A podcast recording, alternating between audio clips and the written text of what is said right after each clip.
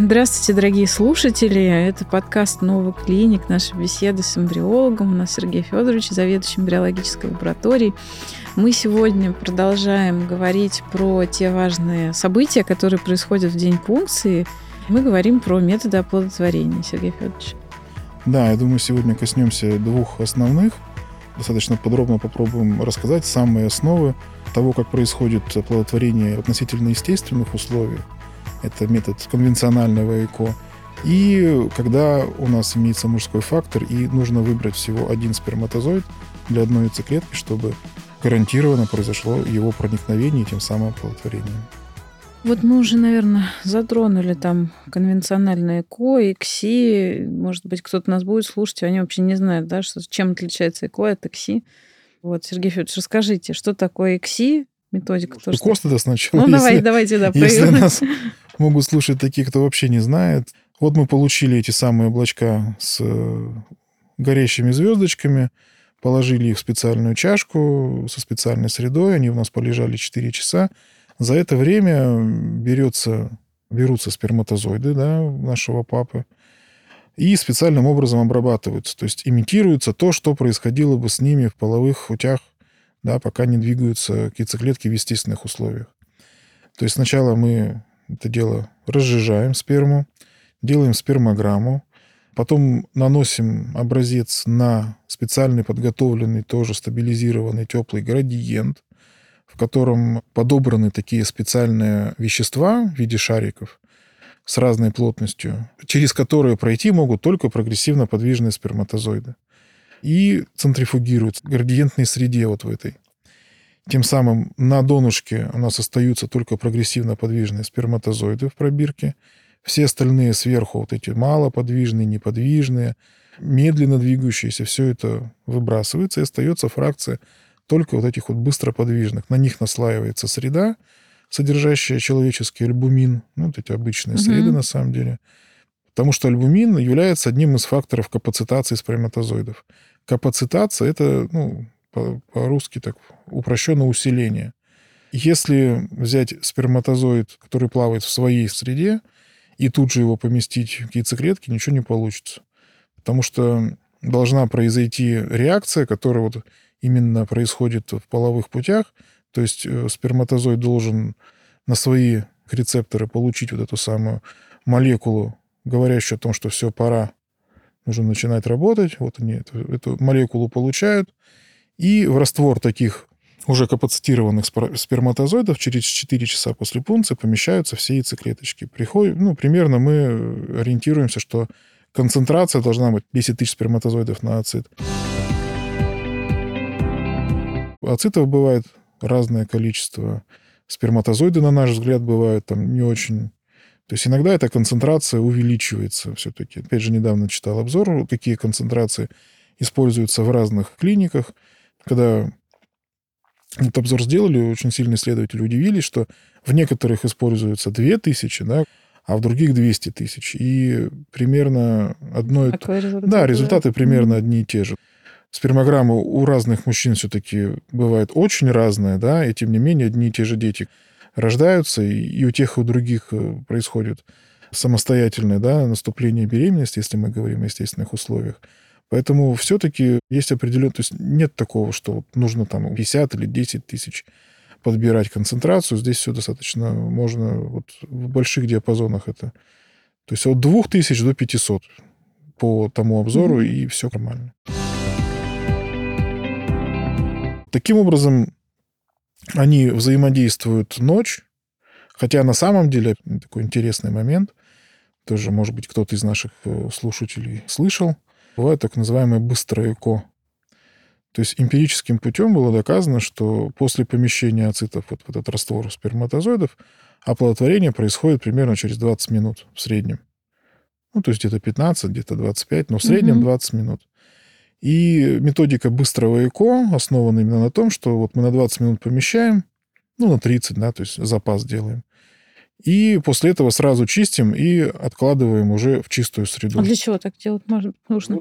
Есть, опять же, мнение. Есть м, люди, считающие, что чем дольше кумулюс находится с эмбрионом, да, угу. тем лучше. А есть те, кто считает, что этот кумулюс, который взаимодействовал со сперматозоидами, уже видели, такой становится Угу. не очень презентабельный. До этого он был облачко, да, красивое и замечательное. То после, Побитый.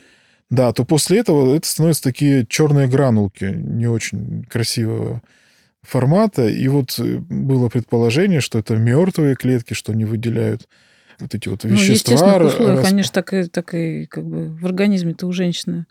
Он же такой и остается, этот Ну, же как бы За счет того, что он двигается, считается, что все это облетает. Мгм. И дальше яйцеклетка идет уже... Ну, никто не видел, на самом Ну, естественно, деле. никто не видел, да, это все предположение. Что те, кто культивирует с кумулисом, да, до пятых суток, что наоборот, те, кто вот от кумулиса избавляются как можно раньше. Ну и опять же, что, проис- что сперматозоиды взаимодействовали, тоже умерли, и из них вот тоже выходят какие-то вредные вещества. Как бы чтобы ночь они не лежали вот с этими уже погибшими, так скажем, клетками. Вот это вот придумали, это быстрое ЭКО. И, ну, да, это работает, но какого-то... То, что там реально более качественные эмбрионы получаются Мгм. из этого, нет, такого нет. Все равно есть, так скажем, небольшая инертность мышления, что а вдруг не 30, а вдруг 35 минут было Ну, бы. конечно, да. Да, и в рутинном ЭКО, хоть ты и понимаешь, допустим, да, что вот же люди показали, что да, через 20. Ну, потом мы же всегда говорим, что а вдруг дозреет, и потом что-то там... Что дозреет же, опять же, вот это не совсем как бы корректно. Это потом обсудим насчет зре- дозревания в, в обычном ЭКО. Про, про кумулюс, про икси, мы вот про это, про все. А сейчас про ЭКО мы говорим с вами. Про стандартное ЭКО, что вот мы их э, оставляем и оставляем примерно на 17 часов. Мгм. То есть не быстро ЭКО делаем, а оставляем на нормальное. Утром приходим в 9 утра, вот мы видим как раз вот эти погибшие облака, которые превратились в черные гранулы, и эти самые черные гранулы начинаем счищать с ооцита и смотрим оплодотворение. То есть если внутри образовались два пронуклеуса, мы говорим о том, что произошло нормальное оплодотворение, все хорошо, этот эмбрион Мгм. пойдет на дальнейшее развитие. Какие могут быть варианты? Может быть, три пронуклеуса. Да? Чаще всего это проникло два сперматозоида. Но, опять же, это не потому, что мы концентрацию да, какую-то гигантскую сделали. Чаще всего три пронуклеуса формируют из-за сперматозоида формируются из-за того, что некомпетентная клетка. Мгм. То есть у клетки есть э, так называемый механизм блока полиспермии. Он э, двойного действия. Первый основан на чисто электро- электрическом взаимодействии. То есть когда проникает один сперматозоид, открываются кальциевые каналы, и разность потенциалов на оболочке меняется. То есть если, грубо говоря, до этого она была положительная, станет отрицательной. И отрицательно заряженные сперматозоиды будут от нее отскакивать. И когда уже потом пройдет значит, каскад биохимических реакций внутри из-за того, что проник сперматозоид, вторым блоком полиспермии станет лютонизация блестящей оболочки. То есть она не мертвая, ее еще можно модифицировать. И клетка выделяет определенные вещества, которые делают ее уже непроницаемой для других сперматозоидов. Если механизм нормально работает, то вероятность того, что проникнет два сперматозоида одновременно, она практически нулевая Мгм. что мы видим как бы в большинстве случаев. Чаще всего пропускает лишний сперматозоид именно некомпетентная клетка, у которой этот самый механизм работает плохо. Мы же 10 яйцеклеток получаем для того, чтобы 10 детей, да? Мгм. а именно для того, чтобы те самые некачественные клетки, их устранить. И это вот как раз один из механизмов отбора, который нам показывает, что данная клетка, она все равно некомпетентна. Мгм. Какие еще могут быть варианты? Может не наступить оплодотворение. То есть мы видим просто нооцит с полярным телом, и здесь можно много чего предположить, что она действительно была незрелая на тот момент, там, некачественная, что не очень плотная оболочка или сперматозоиды здесь вот что-то не так сделали. Вариантов может быть масса, но итог один все равно. Эти, эти яйцеклетки потом не используются. Это получается, если ЭКО делали. А вот если ИКСИ, это как? Икси Вот зачем делают ИКСИ? Ну, мы проговорили, да, уже про мужской фактор. Вообще, что, что такое ИКСИ? Там уже Вернемся тогда вот э, К то- методу к оплодотворения. методу, да, к гиалуронидазию, то, что мы, вот я рассказывал, каким образом, значит, мы их, эти клетки растворяем кумулюса. То есть после того, как мы почистили, клеточка у нас чистая, мы оценили зрелость. Если она нужной зрелости, М2, так называемая, мы ее можем оплодотворить с помощью икси. В чем заключается принцип метода? Что не большой гурьбой э, сперматозоиды атакуют яйцеклетку, а берется один сперматозоид и с помощью специальной иголочки заточенной помещается внутрь яйцеклетки с помощью прокола. Ну, собственно, придумали это, да, для того, чтобы справиться как-то с мужским фактором, да. Изначально, да, не изначально, а вообще, в принципе, да, это метод именно преодоления недостаточно сперматозоидов угу. бывает. То есть бывает настолько плохая спермограмма, что даже там 10 тысяч на сперматозоид вы не наберете. И именно для таких вот э, пациентов, у которых единичные сперматозоиды, собственно, и применяется этот метод XC. Угу. Его угу. изначальный. То есть, ну вот, э, подводя итог, получается, что перед ЭКО мы клетку не чистим, они сами там взаимодействуют ночь ну, да. или 20 минут, в зависимости от методики. А перед эксином ее надо почистить. И вот мы можем увидеть, что она не зрелая. Вот вы сказали уже, что мы оплодотворяем только зрелую клетку М2. А почему нельзя незрелую клетку оплодотворить? Часто пациентки спрашивают, давайте как-нибудь что-нибудь там с ней сделаем. Да, вот если мы даже подождали, она вот не дозревает. Вот почему так не, не получается? Мы хотим в итоге добиться чего? Мы хотим добиться, чтобы запустился процесс, да, вот этот каскад процессов, который, значит, вызывает в итоге оплодотворение. Если у нас клетка не дошла до стадии да, метафазы 2, она находится в стадии метафазы 1, то введение сперматозоида ну, никак не поможет. Не поможет уже, да. То есть она все равно неминуемо должна пройти те нормальные стадии, которые она должна была пройти с естественным путем и угу. даже без внедрения сперматозоида. На самом деле случаи, да, такие вот единичные, взяли, ну так, наугад и укололи М1, и потом получили оплодотворение, были. Не, у меня, у меня даже ребенок есть такой рожденный вот, на практике, на моей. Даже, даже, даже так бывает. Но, как правило, если есть другие клетки нормальные, угу. то эти клетки М1 не колят, потому что все угу. равно выхлоп из них, там, из них оплодотворяется, наверное, процента 2-3, а то и один. Да, это всегда такой крик отчаяние и эмбриолога, и репродуктолога, когда нет других клеток, да, наверное. Так на это нужно. Трезво, то есть, несмотря на то, что там раз в год и палка стреляет, но если трезво оценивать э, перспективы укола клеточки угу. М1, это вот только на какое-то вот уповать. Чудо. Чудо, да. Вот э, еще то, про что пациенты спрашивают, да, там разные клиники, разные методики. Вот про методики отбора сперматозоидов. Первый, самый важный вопрос, который всех интересует. Можно ли понять сперматозоиды мальчики и сперматозоиды девочки? То есть объясню, да, там вкратце.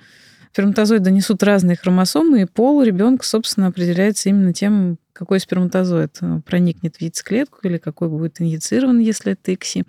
Можно как-то отличить? То вот там по, по весу как-то пытались чего-то где-то. Вот именно что пытались. Они утверждают, ну, вот. что якобы они с какой-то степенью вероятности могут их разделять. Якобы у них есть такой сепаратор по массе. Но на практике нет. Угу. Опять же, в экспериментальных условиях якобы им по массе удавалось разделить на мальчиков и девочек, но тоже примерно там 40 на 60. Ну, так же, как есте... ну, естественных. Ну, они ну, якобы они сместили на 10%. На самом деле вменяемого способа на данный момент разделения сперматозоидов угу. на мальчиков и девочек не существует. А вот эти вот методы предотбора сперматозоидов, да, то, что касается пикси, МС, вот это вот что, то, что всех тоже интересует. Что это такое, насколько это применяется, насколько у этого есть перспективы, кому надо, может быть? Давайте, наверное, как вот они в историческом плане появлялись, да, эти методы отбора. Первым появился ИМСИ все-таки. Этот метод ИМСИ, он появился из э, такой методики, которая называется строгий анализ э, морфологии сперматозоида. Strict Criteria, доктор Крюгер. Вот это все оттуда, все это началось. Ну, извините, пошучу. У меня были одни пациенты, они по Крюгеру, Крюгер, это который Фредди Крюгер. Нет, это другой Крюгер у нас, mm-hmm. да, не Фредди у нас какой-то. Другой был Крюгер, вот, про строгую морфологию. Очень важно. Пациенты, вот то, что морфология по критериям Крюгера. Вот мы сейчас про этого же доктора. Да, Сергей Федорович? Строгие критерии, которые придумал. Каким образом он к этому пришел? Он анализировал неудачи оплодотворения в ЭКО и пришел к выводу, что существует так называемый, как он его назвал, оккультный темный мужской фактор, и связал его именно с тем, что в тех образцах спермы, которые, значит, вот не дали нормального оплодотворения, он находил очень много различных патологий, там, деформированные головки, деформированные шейки, короткие хвосты, и связал, чтобы понимание было, это 83 год примерно. И тогда он связал именно неудачи оплодотворения с именно морфологией сперматозоидов, что подавляющее количество этих сперматозоидов, которые находились да, в сперме данных пациентов, были именно вот морфологически деформированными, и из-за этого не наступало оплодотворение. Перефразируя фразу Туполева, да, некрасивый самолет не полетит, также и некрасивый сперматозоид не оплодотворяет. вот это вот прям, это прям гениальная мысль, потому что очень часто пациентки приходят с морфологией, женщины на прием и говорят, ну вот как же у меня вот, вот, вот такая морфология, у меня ребенок родится какой-то там хвостатый, не знаю. Ну, вот это то, что мы говорим, да, что неправильный морфологический сперматозоид, он действительно не может оплодотворить. Так? Вот. Ну, если грубая, конечно, вот морфология, нарушение грубой морфологии, то это, да, это абсолютно справедливо. И логичным, э, собственно, продолжением, к чему пришли? Сделали этот самый строгий анализ морфологии сперматозоидов, строгие критерии, критерий Крюгера был введен, целый коэффициент специальный, да, который считали и считают до сих пор. И вывод какой, что если у вас, допустим, морфология ниже, ниже 4%, и если коэффициенты Крюгера выше там, 1,6, 1,7, то с данной спермой вам лучше все-таки использовать метод оплодотворения ИКСИ. И, соответственно, дальнейшим развитием данной мысли стало, а давайте для ИКСИ использовать уже точно гарантированно сперматозоиды, которые точно по этим строгим критериям Крюгера являются нормальными. Но чтобы их рассмотреть, и тем более на лету, для этого нужно было использовать специальные методики. ИМСИ — это целая когорта методов, которая позволяет рассмотреть строгую морфологию сперматозоида, отобрать именно те, которые являются наиболее правильными, и с помощью них уже производить ИКСИ. То есть там применяется... Обычно э, для X используется 20 или 40-кратный объектив. Он не требует никакой ни иммерсии, ничего. Это нормальная рутинная работа, и ничего, никакие танцы с бубном, никакие технические изыски там не нужны. А если мы хотим рассматривать именно тонкие структуры сперматозоида, то нужно от 60 там, до 100 крат использовать объективы, а это чаще всего объектив, который требует уже иммерсию, да, ну, уже чисто по физическим вот параметрам света. Чтобы иметь какую-то вменяемую картинку, нужно вводить иммерсию. И вот первые как раз опыты с IMSI именно делались на иммерсионных микроскопах, что было крайне неудобно, очень прямо сложно. И то есть в том числе из-за этого эта методика тогда, скажем так, большого распространения не имела. Прошло несколько лет, э, увидев то, что требуются безиммерсионные объективы, компании Nikon Olympus в основном этим занимались. И та, и другая выпустили по объективу 100 крат безиммерсионному и достаточно большим расстоянием фокусным до объекта.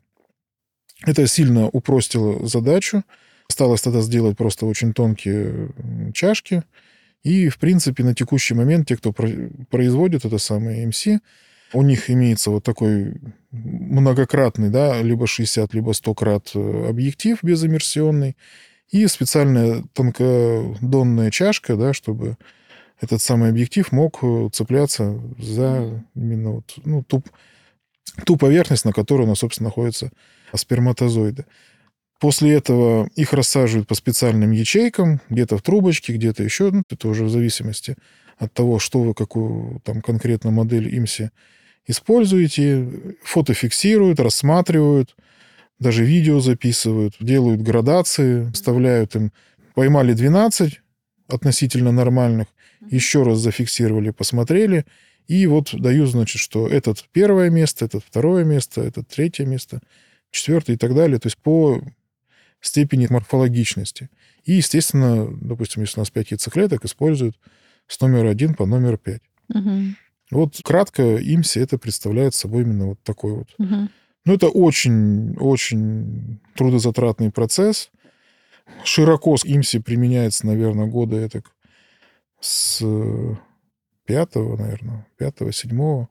Уже достаточно большая статистика, там вот Израиль особенно очень много дал материала, но, к сожалению, на больших Выборках. на больших выборках, да, на бигдате вот на этой, на всей, то есть когда собрали большие межцентровые анализы, все-таки для всех ИМСИ не показано. Угу. ИМСИ показано именно для тех групп людей, у которых реально очень большие проблемы с морфологией сперматозоида. Мгм, мгм. Как правило, все равно какой-то вот эффект это дает именно только там, где реально они единичные, да, где нужно вот прямо выбирать из единичных. И из этих единичных ты, вот, допустим, не можешь сразу... Реально бывают такие вот моменты, да, в практике у меня тоже такое было.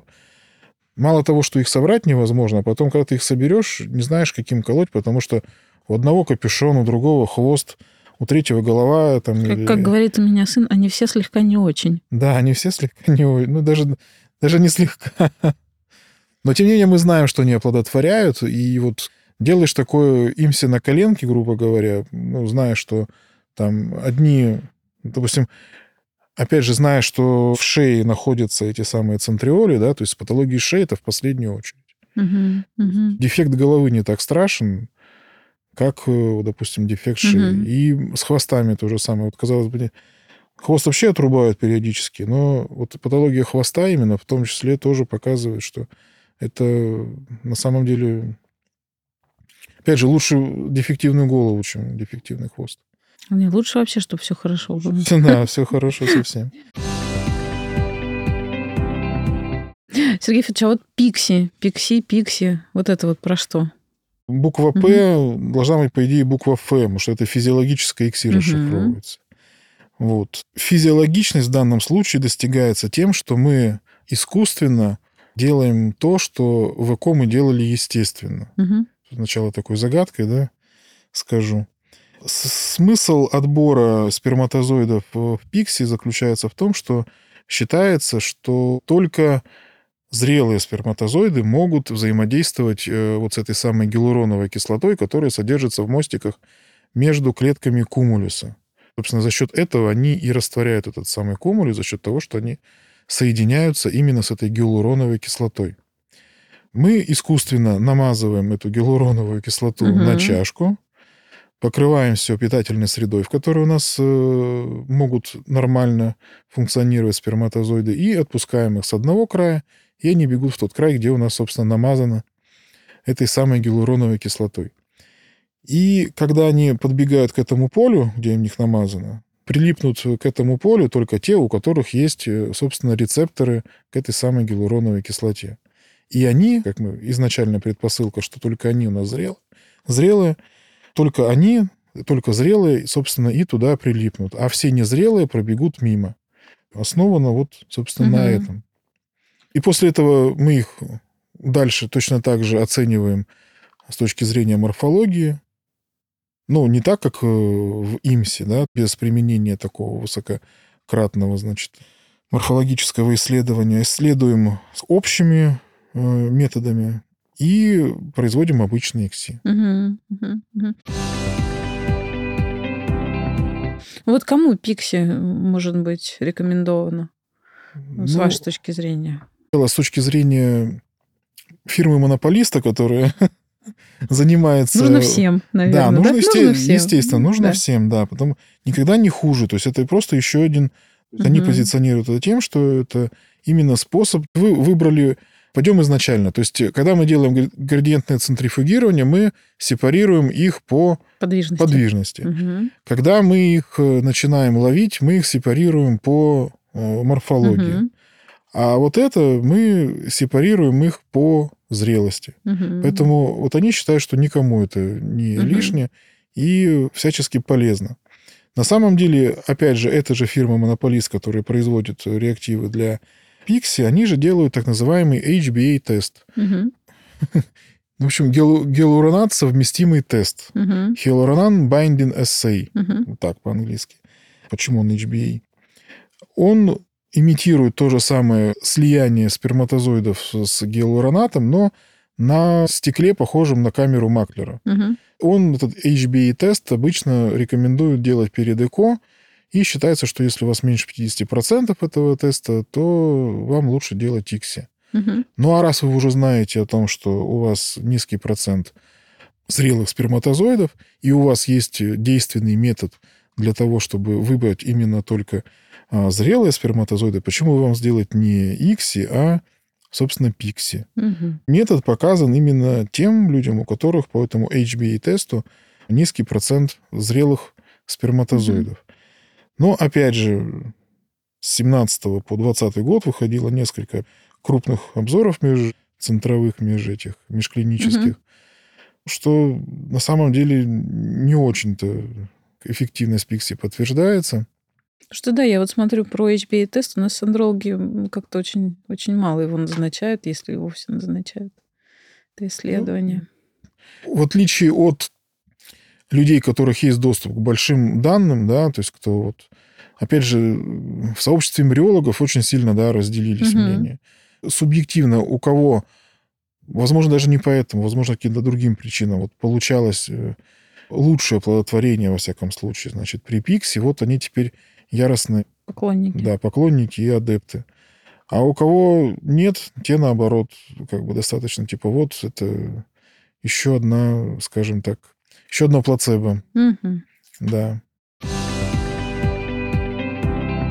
Сегодня мы поговорили про методы оплодотворения, тоже очень важный такой этап. Очень много у всех вопросов, какой лучше использовать, да, когда какие-то нюансы есть, особенности. Да, но на самом деле тема не исчерпана, можно и дальше что-то еще новое посмотреть. Мы все равно в формате разговора не всех мет- методов и оплодотворения, и разделения сперматозоидов коснулись. Поэтому с удовольствием ждем новых Ваши вопросов. вопросы, да. и будем рады на них отвечать в Да. аккаунтах Новый клиник.